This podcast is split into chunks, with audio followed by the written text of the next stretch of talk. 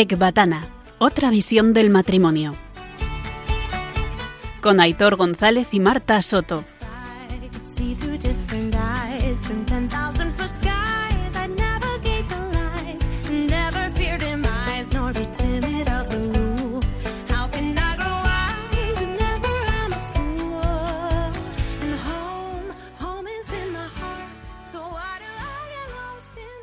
Oye, Hitor, acabas de leerte el libro La sombra del padre de Jan Dobrazinski, ¿no? Eh, sí, sí. Sí, ¿no? Sí. Mm, ¿Y por qué lo elegiste? ¿Por qué elegiste ese? Mm, a mí me da que esto es una encerrona, ¿eh? Bueno, eh, lo elegí porque me lo recomendaron. Eh, yo creo que es que pensarían que me hacía falta. Mm, Más que nada, yo creo que fue una indirecta, muy directa. Eh, bueno, pero pregúntame por lo menos de qué va, para que se enteren los oyentes. Y yo, ¿de qué va esto? no? Sí, sí, no corras, tranquilo, que es que me lo quiero disfrutar. A ver, a ver. dinos de qué va. Eh, hombre, pues muy resumido, va sobre la vida de Jesús de Nazaret. ¿No? Sí que resumes bien, sí. ¿Me, me puedes contar alguna cosita más? Eh, madre mía, cómo empezamos el programa hoy. Bueno, pues menos mal que tengo aquí el libro, Marta, ¿eh? Y te puedo leer la contraportada, porque si no, poco te podría decir. Pues mira, aquí pone que rehace no solo su vida, sino el entorno en el que se desarrolló. Las dificultades que presentaba el, el entorno familiar, el clima de tensión con el que los judíos esperaban la venida del Mesías, las peripecias políticas de la corte de Herodes el Grande, con sus intrigas, sus degeneraciones y sus crímenes. Menos mal que tenía aquí, Marta, el libro, que si no me pillas, pero te digo, mm, esta te la voy a devolver Te en la- te la antena. guardo, ¿no? Eh, la venganza es un plato que se sirve frío. Mm, Lo siento por que tengamos como invitado a un sacerdote, pero esta te la cobro. Bueno, yo te hacía esta pregunta, pero vamos, básicamente, pues para que me digas si crees que te pareces en algo a San José. Me, por favor, dime que sí, aunque sea una cosita. Pues en una cosita puede ser que sí, cuando me dejo barba. no, no, en serio, vamos a ver, si yo me quisiera comparar con él, pues sería deprimente, obviamente, ¿no? Eh, eh, yo lo que quiero, y cuando me lo empecé a leer, pues es eh, cogerle como modelo e intentar imitar, pues, los hábitos de, de San José. Obviamente sé que es harto complicado, eh, pero bueno, hay que poner las expectativas altas para ver que el Sin lado duda, humano muy termina muy abajo y con la ayuda de Dios, bueno, pues podemos llegar a, a cotas ¿eh? y sospechadas. Si no, míranos. Claro que sí. Bueno, que nada, pues vamos a darle, Marta, al tema. Soy Aitor de Marta Y yo, Marta Daitor, y estáis escuchando a Iguatana. otra visión del matrimonio. Hola, buenas noches a todos. Hola, buenas noches. Bueno, imagino que, bueno, que más o menos os podéis hacer una idea de por dónde va a discurrir hoy el programa. Bueno, pues sí, por San José. Pues, pues eh, si habéis pensado eso, mm, vais por buen camino. Bien, bien, bien, bien. Bueno, el invitado de hoy eh, vuelve a ser un sacerdote. Eh, Eh, a ver, a ver, Marta, esta vez te la devuelvo. Eh, tenía que ser rápido. A ver, llevamos 13 programas. ¿En cuántos crees que han venido sacerdotes y en cuántos matrimonios? A ver. 3, 2, 1. A ver, atontado, que tengo listado delante. Oye, oye, sin insultar, ¿eh? A ver, bueno, que no tampoco te lo has empecemos. currado mucho. Bueno. bueno. a ver, espérate que miro. Eh, tres, cinco... Vale, pues mira, con hoy ocho sacerdotes y cinco matrimonios. Bueno, pero esto es muy especial, ¿no? Es súper especial, pero vamos, que... a lo que iba. Que el invitado de hoy nos Sí. va a hablar sobre la carta apostólica Patris Cordi del padre, padre Francisco, del 8 de diciembre del 2020, con motivo del 150 aniversario de la declaración de San José como patrono de la Iglesia Universal. Oye, eh, cuando has dicho Padre Francisco, creo que te referías al Papa, ¿no? Hombre, ¿No? Digo sí, yo, ¿no? sí. Ah, he dicho padre. Sí, bueno, es Bueno, padre, oye, padre, sacerdote papa. es, ¿no? Gracias, ahí sí que me has pillado. ah, bueno, bueno.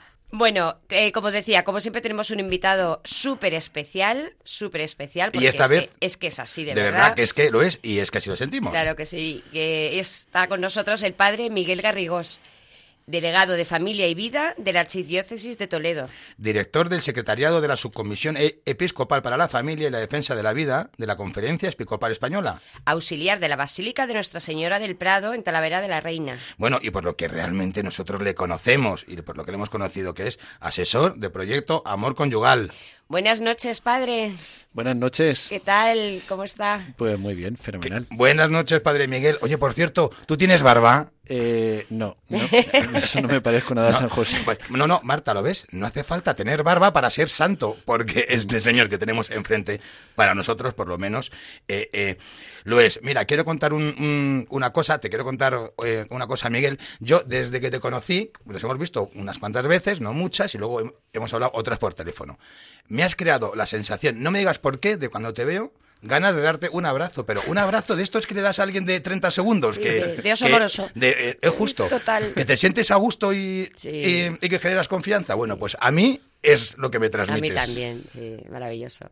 Pues nada, muchas gracias. Bueno, pues vamos a dar paso al primer bloque del programa, charlando con el padre Miguel Garrigós, y os dejamos con la canción que él mismo ha elegido, Cuando menos lo merezca, de la oreja de Van Gogh.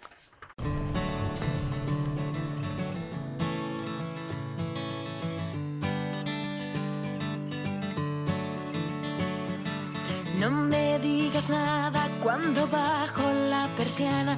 No me digas que me calme. No me digas nada, nada. No me digas que me calle cuando pido ayuda desde la alambrada. No me cierres la muralla. No me digas que estoy guapa y quiéreme. Cuando menos lo merezca,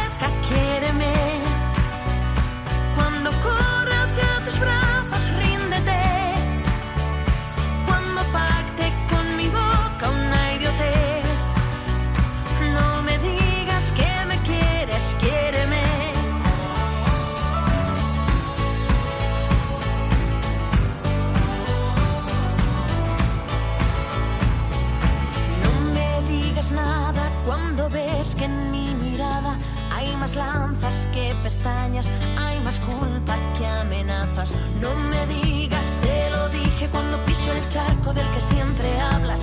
No me dejes sin palabras, no me cierres la ventana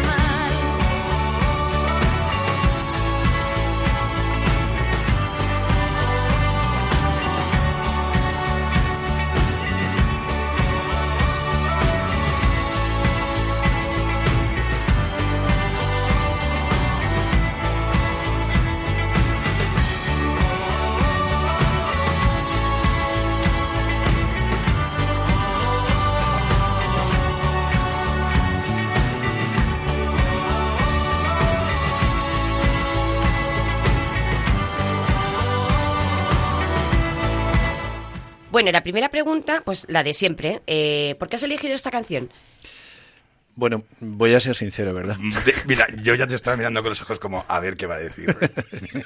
O sea, no puedo decir que es una canción que conozco desde hace muchos años, porque, eh, como me lo dijisteis, eh, estaba comprando en un supermercado el, el lunes de esta semana y la escuché y me quedé con, con algunas de las frases de, de la letra de la canción y me pareció un poco sorprendente que, que se dijeran esas cosas y dije, pues ya, tengo, tengo mi canción. Tengo canción, ¿no? Sí, sobre todo eso, la de Quiéreme cuando no me lo merezca, pues eso me llamó mucho la atención porque es un amor como que va más allá de lo, del amor humano, ¿no? Que, que parece que es eso, ojo por ojo, diente por diente, ¿no? Te doy si tú me das, pero esa propuesta de, de sígueme queriendo cuando, cuando no me lo merezca, entiendo que la contrapartida también será así, ¿no? Que Claro. también tengo que querer cuando tú no te lo merezcas.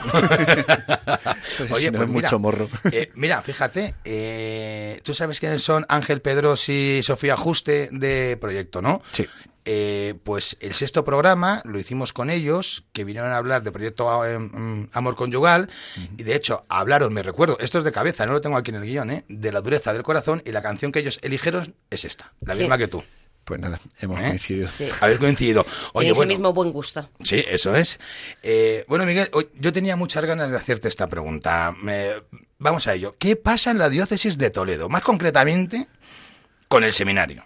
A ver, es que este seminario es como las mejores canteras futbolísticas, como la Fábrica, la Masía, Mareo, Lezama, ¿no? De donde salen los mejores futbolistas. De hecho, el seminario, mm, parece que, hay, que de este seminario salen los Messi y los Ronaldos del sacerdocio. Mm, Todos los, todos los sacerdotes que hemos conocido nos encantan, pasando por ti, tu hermano Joaquín, Ay, los Joaquín. Santis. Ay, ay, Joaquín, cuánto le quiero yo. Bueno, yo es, yo es la persona que he visto que mejor baila. O sea, o sea, o sea, no conozco a alguien que baile mejor que el hermano sacerdote del padre Miguel, que es el padre Joaquín. De esto no se dan clases en el seminario. ¿eh? De- de- de- De, de danza no hay. me los estoy imaginando con sotana eh, No, haciendo no, swim, ¿eh? no. Son Nada, cualidades, ¿no? cualidades naturales. Ah, bien, bien, bien. Bueno, pues también conocemos eh, a los Santis, que solo me acuerdo ahora mismo del apellido de Arellanos, otro sacerdote Jesús, el de Cazalegas, que no me sale el nombre, la verdad. Juan. Juan. Eh, bueno, y luego es que además, mm, mm, cuando vamos por retiros por el resto de España, mm, siempre nos encontramos que, bueno, pues yo, eh, tú no estás en el seminario de Toledo este fin de semana, como acaba de decir Marta, en San Sebastián, Sí. que hemos estado, había seis sacerdotes, tres habían pasado por la cantera de, Sí. Había siete de- y de tres. Toledo. Sí. Entonces, la pregunta es, explícanos qué pasa ahí. Eh, ¿Os daban para desayunar colacao con Espíritu Santo o, o- o cómo, o- o cómo va el tema? Cuéntanos, ¿qué ha pasado? Bueno, realmente es una gracia de Dios. Y, y- y bueno, lo que, lo que sí que yo creo que fue muy providencial fue que hubo un obispo, eh, don Marcelo González Martín, Algo el, cardenal González Martín, Sí. que bueno, pues que puso muy bien las bases de- del seminario de Toledo. Él tenía las cosas muy claras, eh, un hombre de Dios absolutamente, y eso hizo que bueno, que muchos jóvenes de muchas partes eh, vinieran a formarse en Toledo. Eh, se creó un ambiente muy bueno de, de estudio, de oración y se creó como un estilo, ¿no? De un estilo de seminaristas y luego de sacerdotes. Y la verdad es que los obispos que, ha- que han venido después a la diócesis, pues también han cuidado Han sido mucho. continuistas, ¿no? Sí, Han- esa- sí, sí, han sí, han continuado con cuidado el cuidado. seminario como debe ser como la niña de sus ojos. Claro. Y bueno, pues es una bendición. Eh, hay que decir que, que ciertamente eh, o sea, hay muchos seminarios en España que son maravillosos. Sí. Bueno, Seguro. No, no conozco, no Seguro, conozco claro. así como exhaustivamente, pero bueno, que, o sea, que no es. Que no solo está Toledo. Exacto, que no es el que no es de Toledo, no, no. hay- o sea, hay- los seminarios son estupendos. Vale, pero bueno, es cierto que la cantera del seminario de Toledo es muy buena.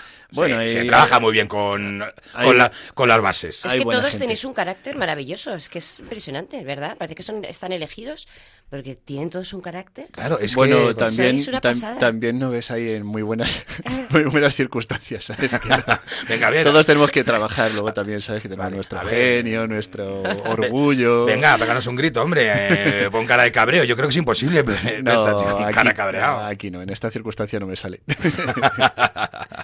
Bueno, eh, yo recibí por WhatsApp un vídeo del Otra padre, hablando de Santi Arellanos, eh, que comentaba, eh, mm, supongo que, que sabrás a lo que me refiero, cuando él iba a ver al, al Santo Padre. Sí. Y su hermana le pidió que dijera al Papa que, bueno, pues que hacía falta una encíclica dedicada a San José. Él dijo, madre mía, ¿cómo le voy a decir yo esto a- al Santo Padre? Y, y- y bueno, al final se lo comentó y, y el padre, pues, y el Papa, pues no sé, pues le debió decir, sí, vale, tomo nota o lo que sea. Y el caso es que mm, eh, este año... eh, Está dedicado como año de San José. Eh, Se ¿Se lo debemos debemos- todo a Santi, a su hermana? ¿o ¿Cómo O, va esto? o Oh, qué, porque es ¿O que ha ya sido no, una por- casualidad. Porque es que ya nos creemos todo de tu amigo Santi Arellanos, ese sacerdote. Bueno, no sé, él se lo dijo. Y mm, el Papa en la, en la carta, lo, lo vamos a comentar, que, que- que dice Santi, gracias. por-". empieza así en Gracias concreto. Santi. Escribo esta carta por un sacerdote que se llama Santi Arellano. No, eh, el Papa sí que dice que durante el tiempo de la pandemia, como que fue creciendo en él este deseo, Sí. al ver el ejemplo de San José como ese hombre eh, sencillo, oculto, y él, él pone el ejemplo, ¿no? Como tantas personas que durante este tiempo de pandemia han dado su vida, ¿no? Desde el anonimato y tal, y dice, esto ha incrementado en mí el deseo de, de escribir esta carta eh, sobre San José y de, y de proclamar este año de San José. Así que bueno, Santi tendrá que ver y bueno, el Espíritu Santo, digo yo que también, ¿no? Sí, sí, bueno, ya está, colacao con Espíritu Santo, Pues porque es. también viene del seminario, ¿no? Esto es así, esto es así. Vale, bien, bien. Oye, y mira, te voy a hacer una pregunta que también le hicimos al obispo, eh, a Monseñor Munilla, que fue el último invitado. Cuando hemos estado leyendo tus cargos, eh, ¿tus cargos que son más burocráticos o son más de acción? Es decir, vamos a ver, el de director de, de- a ver, director del secretariado de la subcomisión episcopal, es que ya te dan ganas de parar, suena un poco difícil ese arranque, ¿no? Eh, eh, vamos a ver, bueno, la verdad, explícanos que seguro que es interesante lo que haces.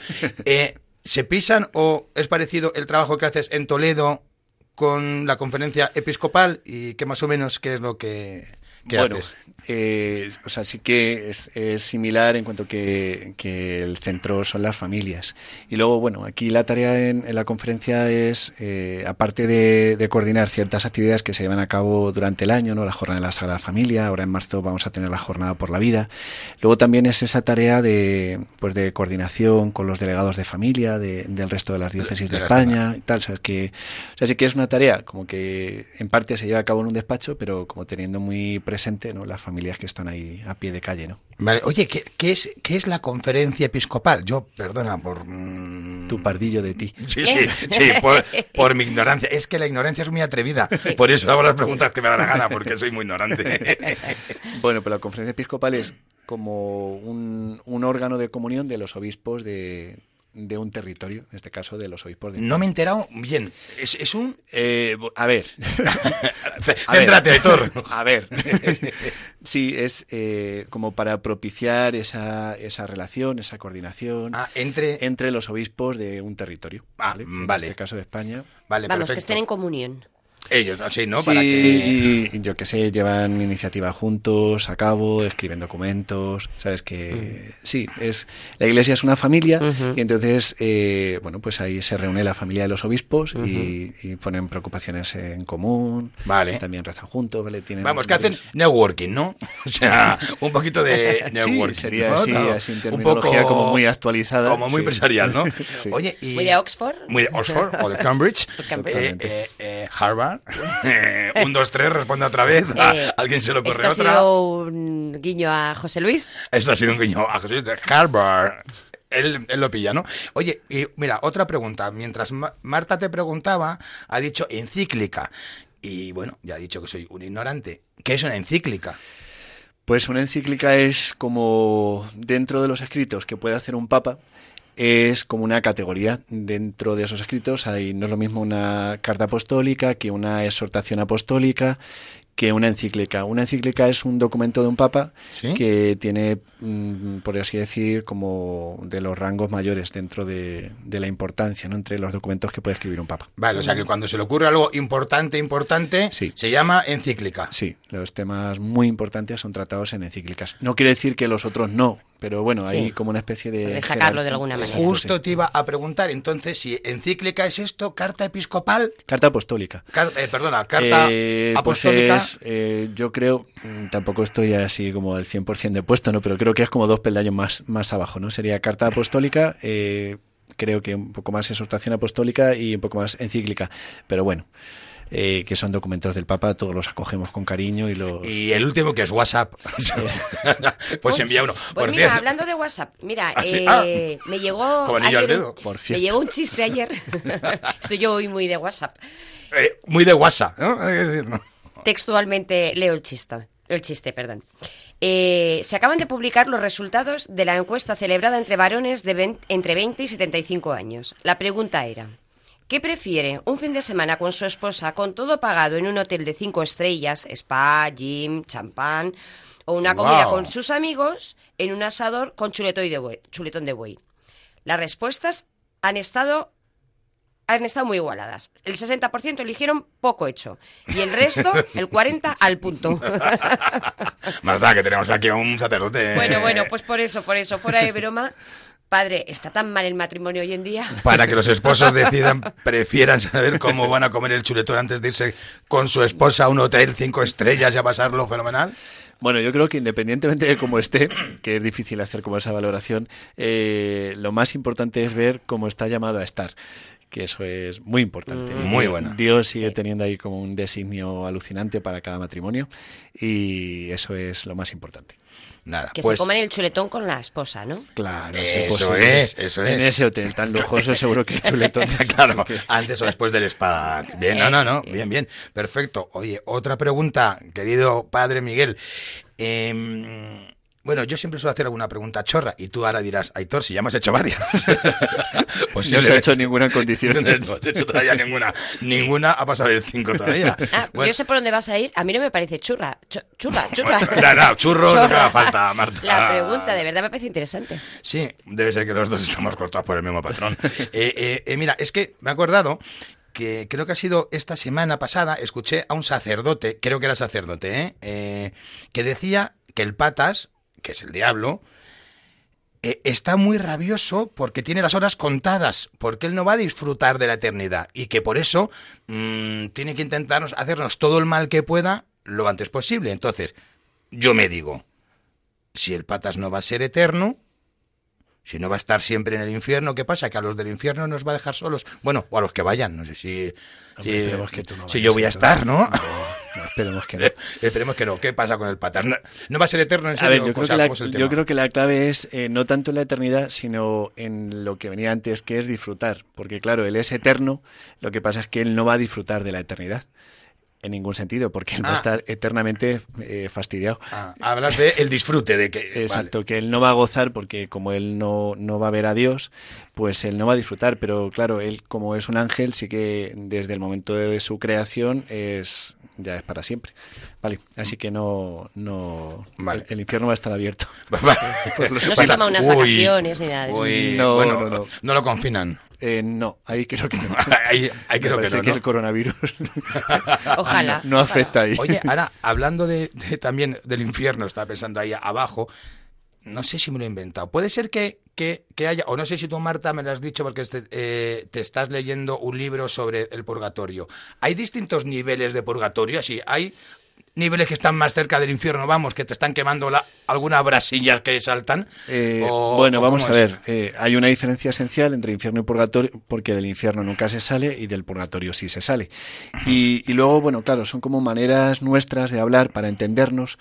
Sí. eh, porque claro, se entiende que no es lo mismo.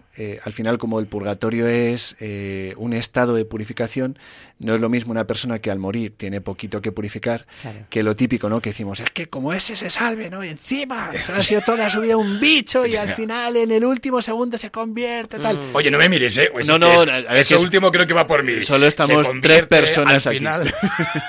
no podía mirar a muchos sitios. No, entonces sí que se entiende como que esa purificación sea como más fuerte. Ujú. Eh, y bueno, si se cat- cataloga así, ¿no? Como en, como en grados o algo así. Pero aunque esos sufrimientos sean muy fuertes, Sí. eh, la gran diferencia es la esperanza, que los Claro. condenados no la tienen porque saben Claro. que son condenados para Claro. siempre y, eh, y en el purgatorio sí que tienen una esperanza, ¿no? Que antes o después igual son categorías de aquí, ¿no? Porque Sí. allí, allí todo funciona distinto, ¿no? Pero saben que saldrán y irán a la gloria del cielo. Precisamente su sufrimiento principal consiste en que no pueden ver a Dios, todavía no pueden contemplar, no pueden gozar de- del rostro de Dios. Claro. Claro. Cuanto más lejos están de él, más sufren, ¿no? Se entiende, claro. Claro. Oye, a, a mí de, de esto me sorprende que no me sale la palabra, así que voy a intentar hacerte un juego, te voy a explicar a ver si tú me das la palabra. Es que no me sale ahora. ¿Cómo se llama cuando eh, cuando pides eh, La indulgencia. eh, perdona, joder, oye, esta sí que me la sé. La indulgencia plenaria sé que es perfectamente, pero es que no me salía la palabra. A mí lo que me impresiona es que alguien pueda estar condenado. mm, vamos, media eternidad, ponte en el purgatorio, oye, y que por que es que me parece espectacular, pero claro, también me genera un poco de... "Ué, ¿Y tan fácil es sacar a alguien del purgatorio? ¿Alguien es tan malo? Yo por mi padre habré rezado 50, le habré ofrecido 50 indulgencias, que creo que solo vale la primera, me imagino, ¿no? Sí, si la primera le ofreciste bien, ya con vale, no. Yo por si acaso me digo, joder, a ver si no me confesé antes o de la semana y tal, y sí, entonces lo sí. vuelvo a repetir por si acaso. Pero entonces, con esa indulgencia, con ese rezo, cumpliendo eso que es relativamente sencillo. ¿Salvas a, un, a, a- una persona del, A del un alma. purgatorio? Sí, a un sí, alma, claro. Perdona. Sí, sí, sí, sí, sí.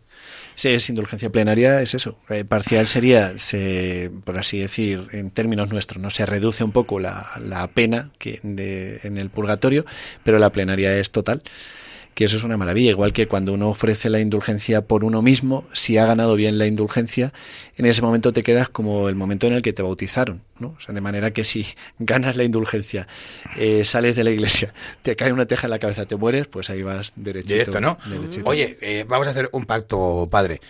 Si yo me muero antes, tú la rezas por mí, y si tú te mueres antes, yo la rezo por ti. ¿Te, te parece? Sí, sí, estupendo. Marta, ya tengo... Yo, rez- yo rezo por los dos. Vale. O sea, que tú nos vas a sobrevivir, ¿no? Nosotros por ti.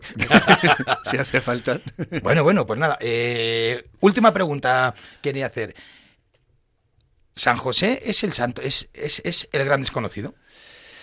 Yo creo que San José es bastante desconocido. Y es cierto que, que a lo largo de la historia de la Iglesia eh, se ha ido produciendo como un, no sé, como que estaba ahí muy escondidito y ha ido saliendo, ¿no? Eh, el Papa lo menciona en su carta que eh, una santa que contribuyó muchísimo a dar a, a conocer a San José fue Santa Teresa de Jesús, nuestra Santa Teresa de Ávila, porque le tenía una devoción increíble. Y, y ella consiguió, no exclusivamente, ¿no? pero sí que ella contribuyó mucho a, a fomentar esta, esta devoción a San José. Ella es que le tenía un cariño tremendo, se lo pedía todo a San José. Ella decía, hizo a José que cuanto pide alcanza, ¿no? Como todo lo que lo pe- le pedía, San José se lo concedía. Qué maravilla. Pero sí que sí que es verdad que, que no es todo lo conocido que debiera, ¿no? Y yo creo ¿Verdad? que con todo este año de San José, la carta del Papa, Le va a dar un impulso, ¿no? yo Sí. creo que sí, yo creo que sí. Va a ser estupendo, claro que sí. Bueno, pues nada, os eh, vamos a dejar con la canción Todo va a cambiar de Niños Mutantes, con la que damos paso al segundo bloque del programa, hablando de Patris Corde, carta apostólica del Papa Francisco del pasado 8 de diciembre del 2020. Todo va a cambiar, todo va a cambiar. Todo va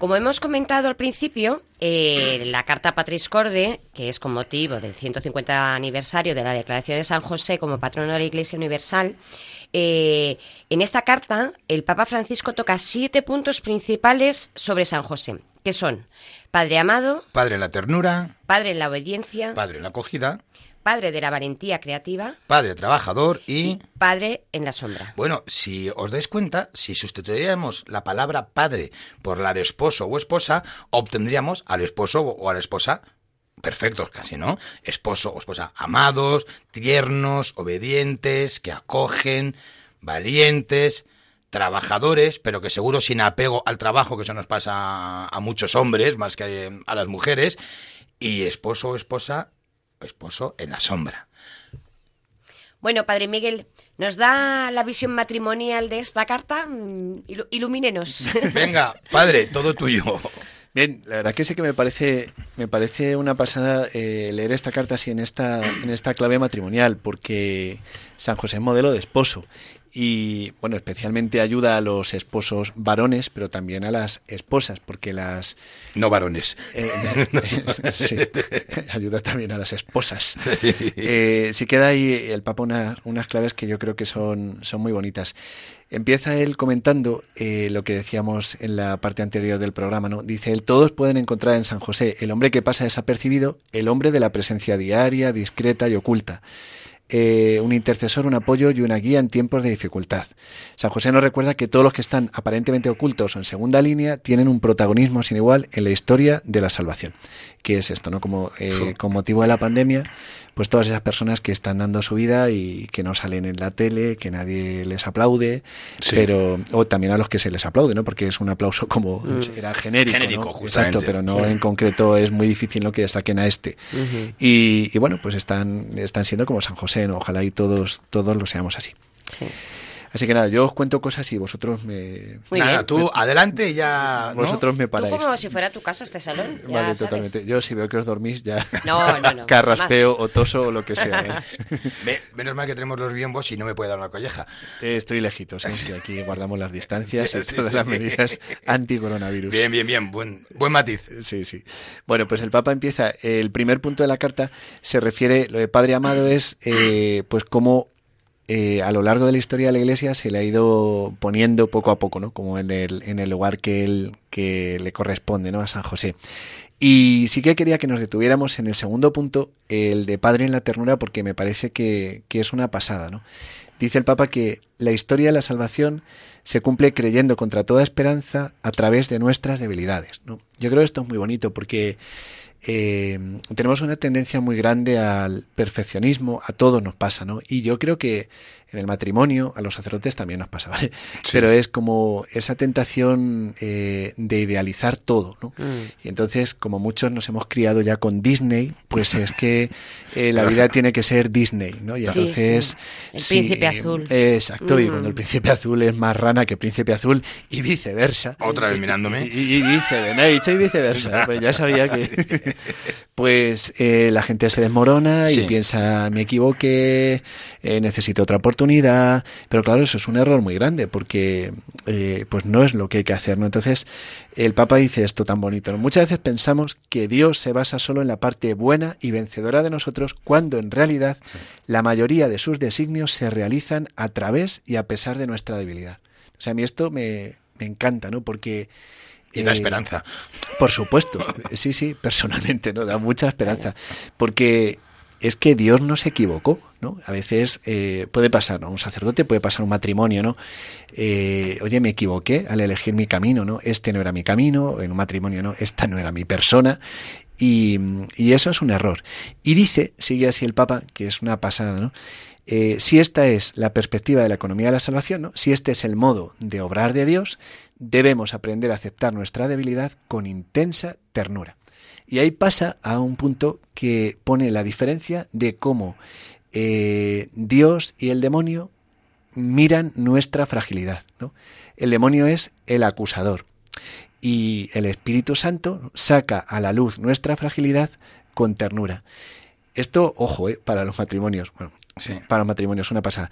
La ternura es el mejor modo para tocar lo que es frágil en nosotros. El dedo que señala y el juicio que hacemos de los demás son a menudo un signo de nuestra incapacidad para aceptar nuestra propia debilidad. Yo creo que es una pasada, ¿no? Porque a veces eh, somos muy duros en el juicio hacia los demás, eh, quizá porque primero somos muy duros en el juicio hacia nosotros mismos, Mm, ¿no? O claro. porque estamos insatisfechos con nosotros y somos tremendos, ¿no? Pero no hay que ser crítico con uno mismo, ¿o qué? Eh, a ver, hay que, hay que matizar.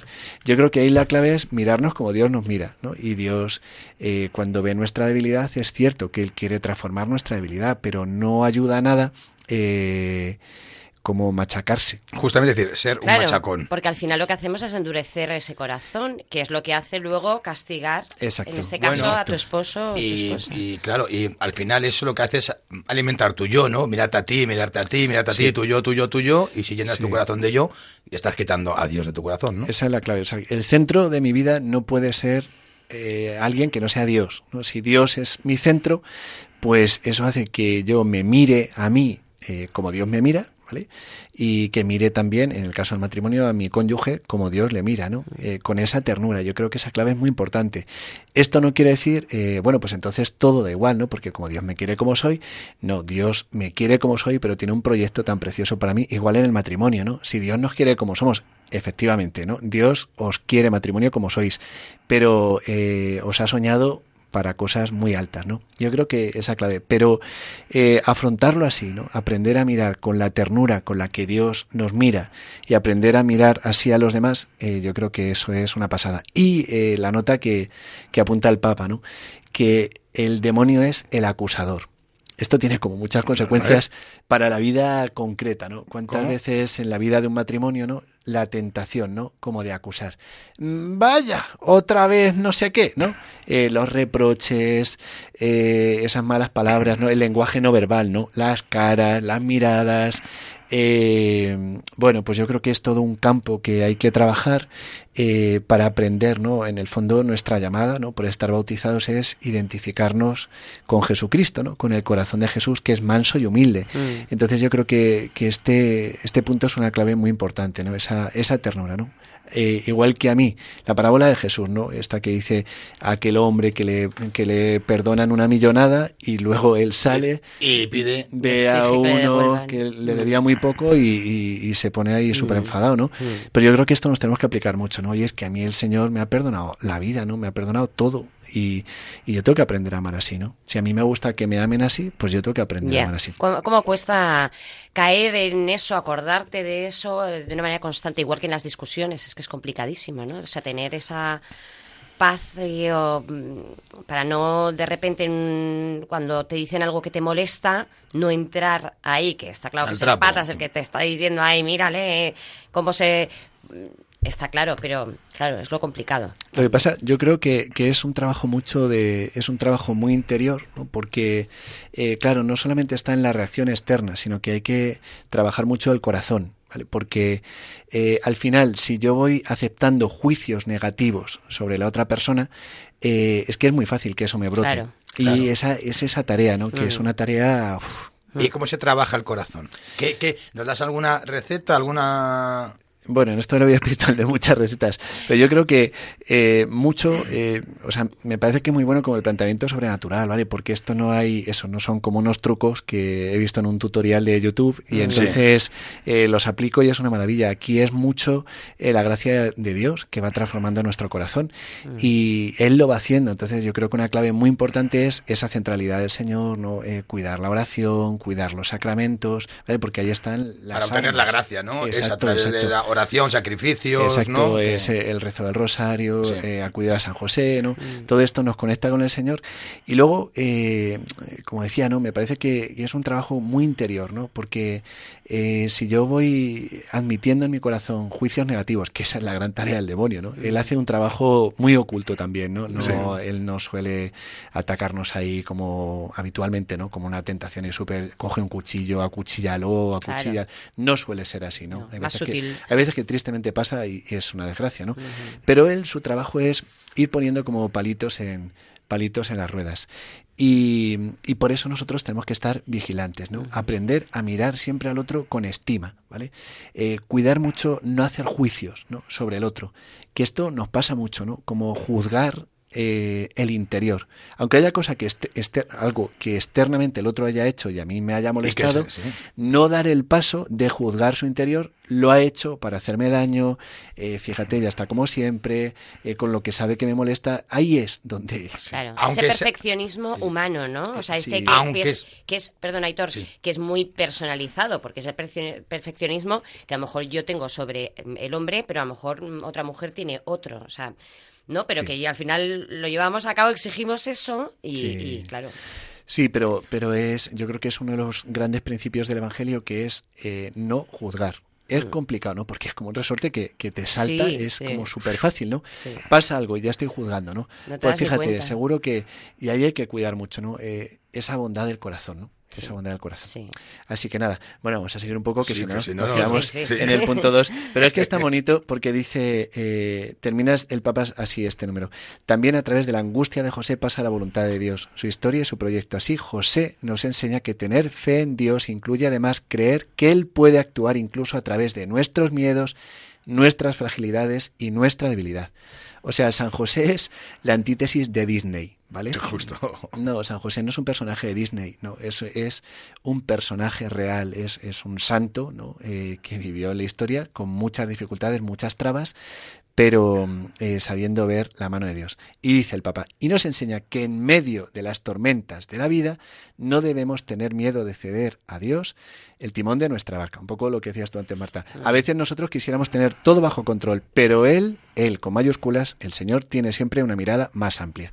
O sea que eso es una pasada Sí, absolutamente. pensamos que, no sé, eso, porque tenemos como nuestro esquema tan, tan perfeccionista de todo, o sea, es que a veces eh, esa mirada negativa, ¿no? No, es que nuestro matrimonio es un desastre, es que todo es fatal, es que, eh, bueno, eso hay que purificarlo mucho. Claro, es que eso es como, mm, si yo me, me voy a enfadar con Marta, veo que está haciendo algo, es como, Señor, lo pongo en tus manos. Exacto, Haz sí. algo con ella, porque si yo lo, si yo hago algo, le pongo las manos al cuello, ¿no? Entonces es como, Sí. venga, señor, o- Sí, pero, pero claro, es que yo creo ocúpate que... tú, por- porque, si, por- porque yo soy humano y, si- y yo si no, lo voy a llevar por otro lado, Sí, ¿no? pero San José era humano. Pero fíjate qué cerquita estaba de, Sí, por del supuesto. Señor. Yo creo que es mucho eso. Interiormente, eh, si uno evita hacer el juicio, ¿sabes? Aunque la otra persona esté haciendo una cosa súper garrafal, eh, evitar juzgar, porque no sé lo que está pasando en su corazón en ese momento. Mira, Marta y yo eh, hablamos, creo que era ayer, es que estábamos diciendo, joder, es que es tan fácil de ver lo que hay que hacer. Tan fácil que Desde es, fuera. Claro, desde fuera, pero es tan difícil en el momento poder tal porque dices, bueno, ¿y por qué me va a molestar a mí Marta que me haga un comentario X si yo tengo una dignidad infinita, ¿no? Mm, Porque somos criaturas hechas a imagen y semejanza de Dios con una dignidad eh, infinita. Entonces, dices, ¿por qué me va a molestar algo que me diga? Y me molesta. Bien, porque somos... No, a ver, no porque somos humanos, ¿vale? Sino porque tenemos eh, amor propio, Orgullo, eh, soberbia. orgullo, claro, todo este lote de cositas. Joder, sí, Y luego una cosa eh, que yo creo que no hay que olvidar también, que no ¿Sí? estamos hablando de una propuesta de hacer matrimonios majos, ¿vale? Estamos hablando de matrimonios santos. Santos. Y la santidad es algo que no, a ver, que se entienda bien, no está al alcance de nuestra mano, es un don de Dios, es imposible que yo con mis fuerzas eh, sea santo. Es lo de, ¿os acordáis en el libro del Génesis? La torre de Babel, ¿no? Que es una imagen, esos hombres que querían llegar a Dios construyendo un edificio tan alto Sí. y Dios confunde sus lenguas. Es una imagen, ¿no? De esto de pensar, es una herejía en la iglesia, ¿no? El pelagianismo, pensar que con mis fuerzas puedo llegar al cielo, ¿no? Que si yo me lo propongo, ¿no? Eh, un programa de santidad en siete semanas, ¿no? O en quince semanas, ¿no? Eh, sé santo en seis meses. Bye, Miguel Garregón. No, no, no, eso no Ahora lo, no, no, no, online. no, no lo Por favor. firmo, no lo firmo. No. no, no, no, eso no es así. Bueno, en el siguiente punto eh, habla el Papa. ¿Es de- el tercero, el cuarto? el tercero, padre en la obediencia, y habla de, bueno, esta dimensión que, que yo creo que, que podemos ver, eh, San José, cómo obedece la voz de Dios, que eso me parece también una clave muy bonita, ¿no? Como el matrimonio tiene que tener claro, ¿no? Que, que están para obedecer la voz, de, la voz de Dios, ¿no? Buscar el agrado de Dios, ¿no? Por encima de mi capricho, de mi criterio, ¿no? Porque yo creo que es una cosa que también nos pasa, ¿no? Especialmente en los matrimonios, ¿no? Que es llamada una llamada a vivir en medio del mundo, cuidado con no eh, asimilar los criterios del mundo, ¿vale? Y en este sentido, pues mirar al Señor, ¿vale? El siguiente punto, padre en la acogida, también es una pasada. Aquí, aquí es donde el Papa explica cómo eh, San José, eh, ante tantas cosas en su vida que suceden eh, inesperadas, ¿no? que no era como él pensaba, en vez de buscar una explicación, eh, acoge. Dice el Papa, la vida espiritual de José no nos muestra una vía que explica, sino una vía que acoge. Y, y es muy bonito, ¿no? Dice, muchas veces ocurren hechos en nuestra vida cuyo significado no entendemos. Muchas veces, ¿no? Mm, Nuestra muchas. primera reacción es a menudo de decepción y rebelión. José deja de lado sus razonamientos para dar paso a lo, a lo que acontece y por más misterioso que le parezca, lo acoge, asume la responsabilidad y se reconcilia con su propia historia. O sea, yo creo que esto es eh, muy bonito porque sigue explicando el Papa, ¿no? Que podría podría parecernos como que eres, eh, pues como un pelele, ¿no? Ah, me pase lo que me pase, ¿no? Yo, ¿no? Como voy ahí tirando, ¿no? Como Sí. y dice, José no es un hombre que se resigna pasivamente, es un protagonista valiente y fuerte. La acogida es un modo por el que se manifiesta en nuestra vida el don de la fortaleza que nos viene del Espíritu Santo. O sea que no es eh, que me den todos los golpes que, que yo no Desde reacciono, luego. Mm. sino que es ante esos reveses eh, yo saco mi brújula, ¿no? pongo a punto a Dios, ¿no? ¿Qué quiere el Señor de mí en esta situación? Creo que esto es súper bonito para un Y matrimonio. súper importante, pero Mira. claro, por desgracia difícil. Mira, claro. justo yo tenía que Que apuntar hacerle- matrimonio somos tres, pero a veces se, nos nos, olvida. el tercero. Mira, Marta, yo tenía aquí apuntado eh, una pregunta que era, mm, oye, ¿qué confianza tenía José en Dios y en que él iba a enderezar todo, ¿no? Todo lo que pasara. Entonces, claro, así se podía mm, meter en cualquier tema. Era un tío valiente, ¿no? Porque, bueno, porque si tienes tú la confianza en que pase lo que pase, Dios va a enderezar el camino. Lo que pasa, claro, que ¿No? aquí eh, lo importante es ver que esa confianza que tenía San José, eh, igual la podemos tener nosotros, la debemos tener nosotros, porque nosotros somos hijos amadísimos de Dios, igual. Eh, el problema es que se nos olvida. Ya, Que entonces desastre. cuando tú en medio de eh, en medio de esas situaciones a veces difíciles, ¿no? Que es muy bonito entenderlo así, ¿no? Como pruebas, ¿no? Las pruebas que sirven para probar el amor, ¿no? Mm. Eh, pues ya está. El Señor lo que espera de mí es que yo eh, levante mi mirada, haga lo que esté en mi mano, que intente no perder los nervios, no perder la paz, eh, no, no desalentarme y que yo continúe el camino porque el Señor eh, pues hace, ¿no? Hace por nosotros. Y una cosa muy bonita que quería decir también de, de- que dice el Papa, ¿no? Como Dios dijo a nuestro santo José, hijo de David, no temas, parece repetirnos a nosotros, no tengáis miedo. Tenemos que dejar de lado nuestra ira y decepción y hacer espacio a lo que no hemos elegido, pero está allí. Y dice, esta frase la tengo así, mira, en letras grandísimas. Sí, sí, ya lo estamos Esto viendo. es en amarillo gigante, Arial 28, Negrita, sí, negrita. sí, sí, sí. Dice, y esto, o sea, que se escuche en clave de matrimonio, la vida de cada uno de nosotros puede comenzar de nuevo milagrosamente si encontramos la valentía para vivirla según lo que nos dice el Evangelio. O sea, a lo mejor hay matrimonios o, un esposo o una esposa que nos está oyendo y piensa que su matrimonio es un desastre, que hay que tirarlo todo por la borda. El Señor te dice, os dice, la vida de vuestro matrimonio puede comenzar de nuevo milagrosamente.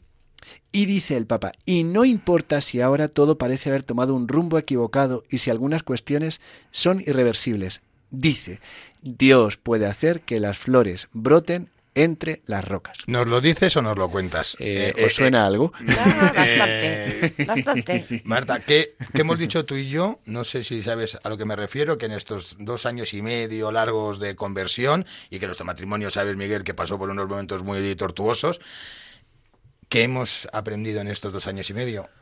A caer. A levantarnos. Y, a levantarnos. Y no entonces, lo que nos hemos dado cuenta, que eso no lo sabíamos, no nos lo dijeron antes de empezar este camino, era que decir, bueno, es que si haces las cosas bien, no te vas a caer con perdón y una leche. O sea, te, la- Exacto. te pega Sí, la leche, sí, sí, te pegas el Sí, tal. sí, sí, sí. Lo único es que nos levantamos, ¿verdad? Y un poco es lo que dice, que es que sí, que es que hay esperanza, ¿no? Hay- Pero hay- es, es mucho huir, eh, yo creo que, que un cáncer ¿no? de nuestra sociedad es el, lo que llaman el emotivismo, ¿no? que es todo el poder de los sentimientos. ¿no? Esa frase de esa novela ¿no? que, a mí me da alergia, ¿no? donde el corazón te lleve. ¿no? Suena muy bonito, pero es Claro. horrible. Porque a mí, Voluntad y razón. Exacto, ¿no? No puedo, no puedo ir donde me llevan mis sentimientos, porque mis sentimientos me llevarían a hacer a veces tonterías. Y te confunden, es que los sentimientos confunden. Exacto. No, Y el máximo emociones. criterio no son los sentimientos. Está la voluntad de Dios, que es lo máximo, que yo conozco, como decías, ¿no? A través de mi, mi entendimiento y que yo me adhiero a eso con mi voluntad. Y a veces cuesta, por supuesto. Claro. Que cuántas Sí, sí. cosas en tu vida... Que a veces nos confunden los sentimientos y Exacto, le damos exacto. a un valor y una importancia a algo que a lo mejor no tiene. Es que ya no siento, bueno, ¿y qué? Claro. Una madre que está al pie de la cama de su hijo en un hospital eh, seis meses, ¿qué siente? Porque tiene ganas de irse a dormir. Claro. Y sin embargo está ahí. ¿Por qué? Porque su inteligencia y su corazón, su voluntad, le dicen, oye, tienes que estar aquí. Y yo qué sé, igual, ejemplo, un padre, ¿no? Pues que muchas veces tiene que pelear con muchas cosas, no sé qué. Claro, si hiciéramos cada uno lo que nos apetece, lo que sentimos. Claro, es que esto pues sería la es- casa de Toca vamos. es un desastre y está pasando mucho eso. ¿eh? Y conectado esto muy parecido es emotivismo barra romanticismo, ¿vale? Que es igual, no es como... Es que no es lo que yo pensaba. Bueno, claro, ¿y Sí, qué? sí. Eso volvemos a Disney. Exacto, nuevo. es Disney, es, es que estamos, es un cáncer. Sí. A ver, pobre, pobre Disney, que no quiero yo atacar, pero cuidado, vigilantes. ¿eh? Sí, sí, Vigilantes. sí. Yo porque... soy una niña Disney total. Claro, pero, Total. pero luego llega la vida de verdad, que Mm. no es que sea una vida peor, es la vida de verdad, Claro, que tiene sus pruebas, sus dificultades para superarlas. Claro. No es- y pero no es la película que te habías montado. Entonces, cuando vives la realidad es cuando ¡pum! te Exacto, estrellas. exacto. Bueno, vamos a seguir porque nos queda poquito Sí, tiempo, ¿verdad? Muy sí, poquito, sí, sí. muy poquito. El quinto punto, que también es una pasada, eh, padre de la val- valentía creativa. ¿no? ¿Qué es eso? Valentía creativa. Pues eh, ahí el Papa es donde explica que ante estas dificultades, dice, eh, hay que reaccionar, ¿no? Dice, cuando nos enfrentamos a un problema podemos detenernos y bajar los brazos o podemos ingeniárnosla de alguna manera. ¿Vale? A veces las dificultades son precisamente las que sacan a relucir recursos en cada uno de nosotros que ni siquiera pensamos tener. Exacto. Entonces, dice, es el ejemplo de San José. Dice, eh, cuando tú lees el Evangelio, hay veces que dices, pero madre mía, ¿no? ¿Cómo se les complica la- las cosas a esta gente, ¿no? Dios se fía de San José. ¿no? Dios se fía de San José y, y le va inspirando y San José va dando respuesta, ¿no? A. Mira. a, la- a los problemas. Mira cómo sacó el pesebre. No tenía dónde estar y Por de un pesebre hizo un paritorio, un hogar, una casa, ¿no? Exacto, exacto. Y dice esta frase que también la tengo así en negrita, eh, Sí, sí. tamaño. Vamos, que casi la puedo leer yo desde aquí. El 57, sí. El Evangelio nos dice que Dios siempre logra salvar lo que es importante con la condición de que tengamos la misma valentía creativa del carpintero de Nazaret, que sabía transformar un problema en una oportunidad anteponiendo siempre la confianza en la providencia. Pero no es fácil, es que San José es, es, es San José, Pero claro. nosotros estamos llamados a eso, porque Dios sí que es el mismo. El Dios de San José el nuestro es el mismo. Y esto también, ¿no? Como eh, lanzar un mensaje, ¿no? En clave matrimonial. Eh, Dios quiere salvar vuestro matrimonio, que es muy importante, eh, pero tenéis que aprender a transformar los problemas en oportunidades, ¿no? Es que estamos pasando una crisis horrible. Pues muy bien, bienvenidos. Sí, a- sacar el lado positivo de cada cosa, Sí, ¿no?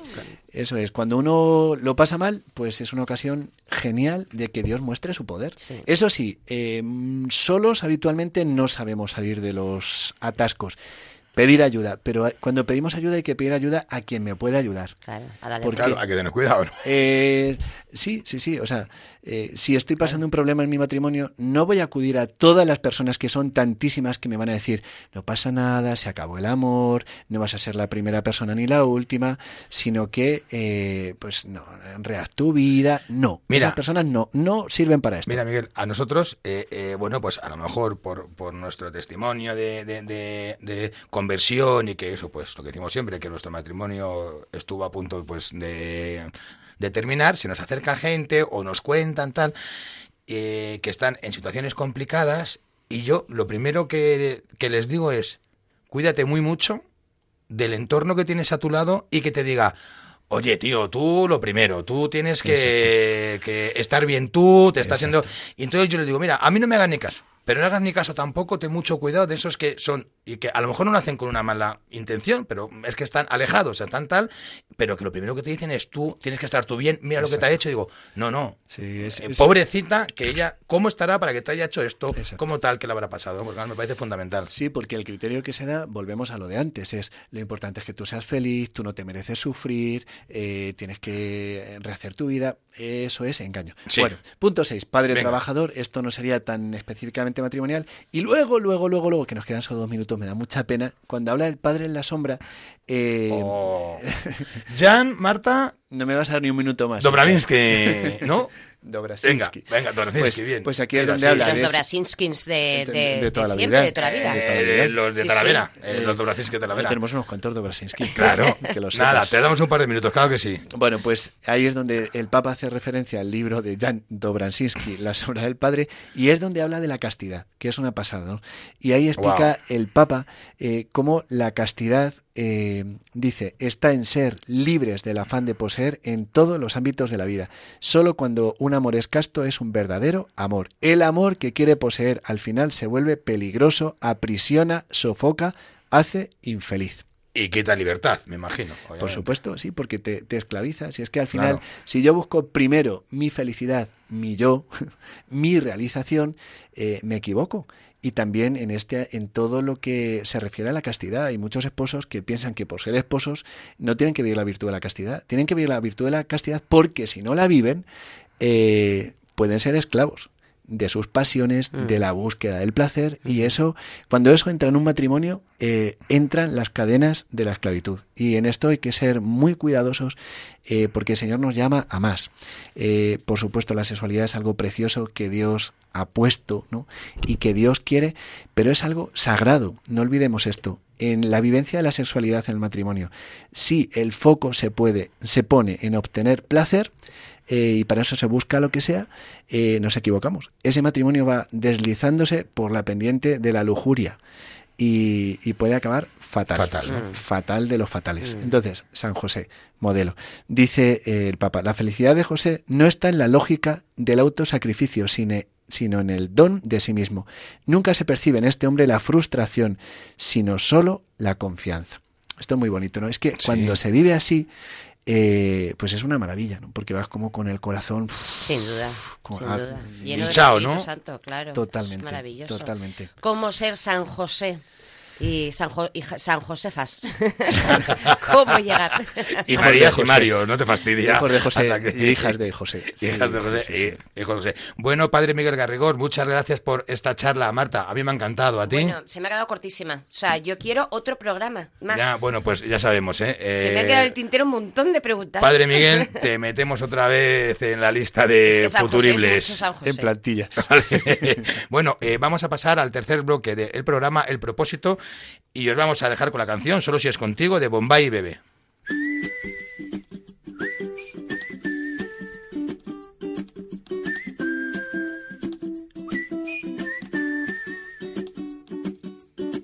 Tú me haces diferente simplemente con el solo hecho de existir. Cambiaría lo que fuera si hace falta solamente por verte feliz. Tanto tiempo esperando una promesa, una caricia, una señal. Formas parte de este sueño y yo contigo llegaría hasta el final. Te juro que nada puede ir mejor, solo si es contigo porque esta vida me lo enseñó. Ya ves, te necesito contigo, recorrería el mundo entero contigo. Bueno, el propósito que nos marcó nuestro último invitado, don José Ignacio Munilla, eh, obispo de San Sebastián, fue que cada uno elija una renuncia de tipo ascética, una negación a su propio gusto, una negación por el bien del matrimonio y al mismo tiempo busquemos pues esa lectura de fe en esa negación que hacemos. Eh, bueno, la frase en la que resumía todo el programa era este es mi cuerpo que será entregado por ti, por mi esposo o esposa. Querido Padre Miguel, ¿qué propósito ha pensado ponernos para este mes? Ay, que chan, chan, chan, redoble tambores, como digo siempre, a ver... mm, Bueno, yo lo que había pensado es eh, proponer dos cosas. Eh, que el matrimonio lea la carta de San José, si no encuentran espacio de leerlo juntos, y luego que cada uno, el esposo y la esposa, elijan uno de los puntos de la carta en el que quieran trabajar. Saber la valentía. Maravilloso. creativa. Ok, Marta, hoy yo, tú y yo ya nos lo hemos leído, yo por lo menos, pero lo voy a leer otra vez y voy a buscar Fenomenal. Sí, ese sí, me detalle. encanta. Vale. Oye, genial, me encanta este propósito que nos has puesto, Padre Miguel. Padre Miguel Garrigós, delegado de Familia y Vida de la, de la Archidiócesis de Toledo, director del Secretariado de la Subcomisión Episcopal para la Familia y la Defensa de la Vida de la Conferencia Episcopal Española y asesor de proyecto Amor Conyugal, entre otras cosas. Muchísimas gracias por venir a pasar este ratito a nuestro salón de casa. Un abrazo enorme de unos 30 segundos. Eh, un minuto, un minuto. Bueno, esperaremos a que pase el coronavirus para dárnoslo de verdad. Sí. Claro que sí. Físicamente, un abrazo a vosotros. Nos lo también. daremos, nos lo daremos. Muchas gracias. Bueno, recordamos que podéis escuchar el podcast de este programa y de los anteriores en la web de radiomaria.es.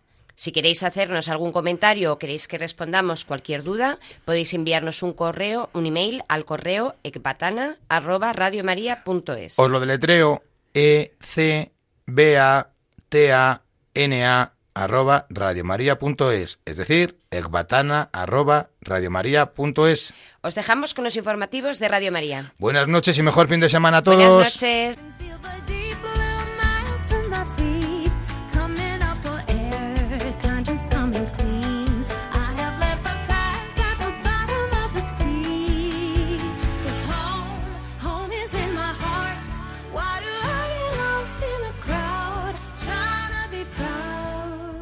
Así concluye Ecbatana, otra visión del matrimonio, con Aitor González y Marta Soto.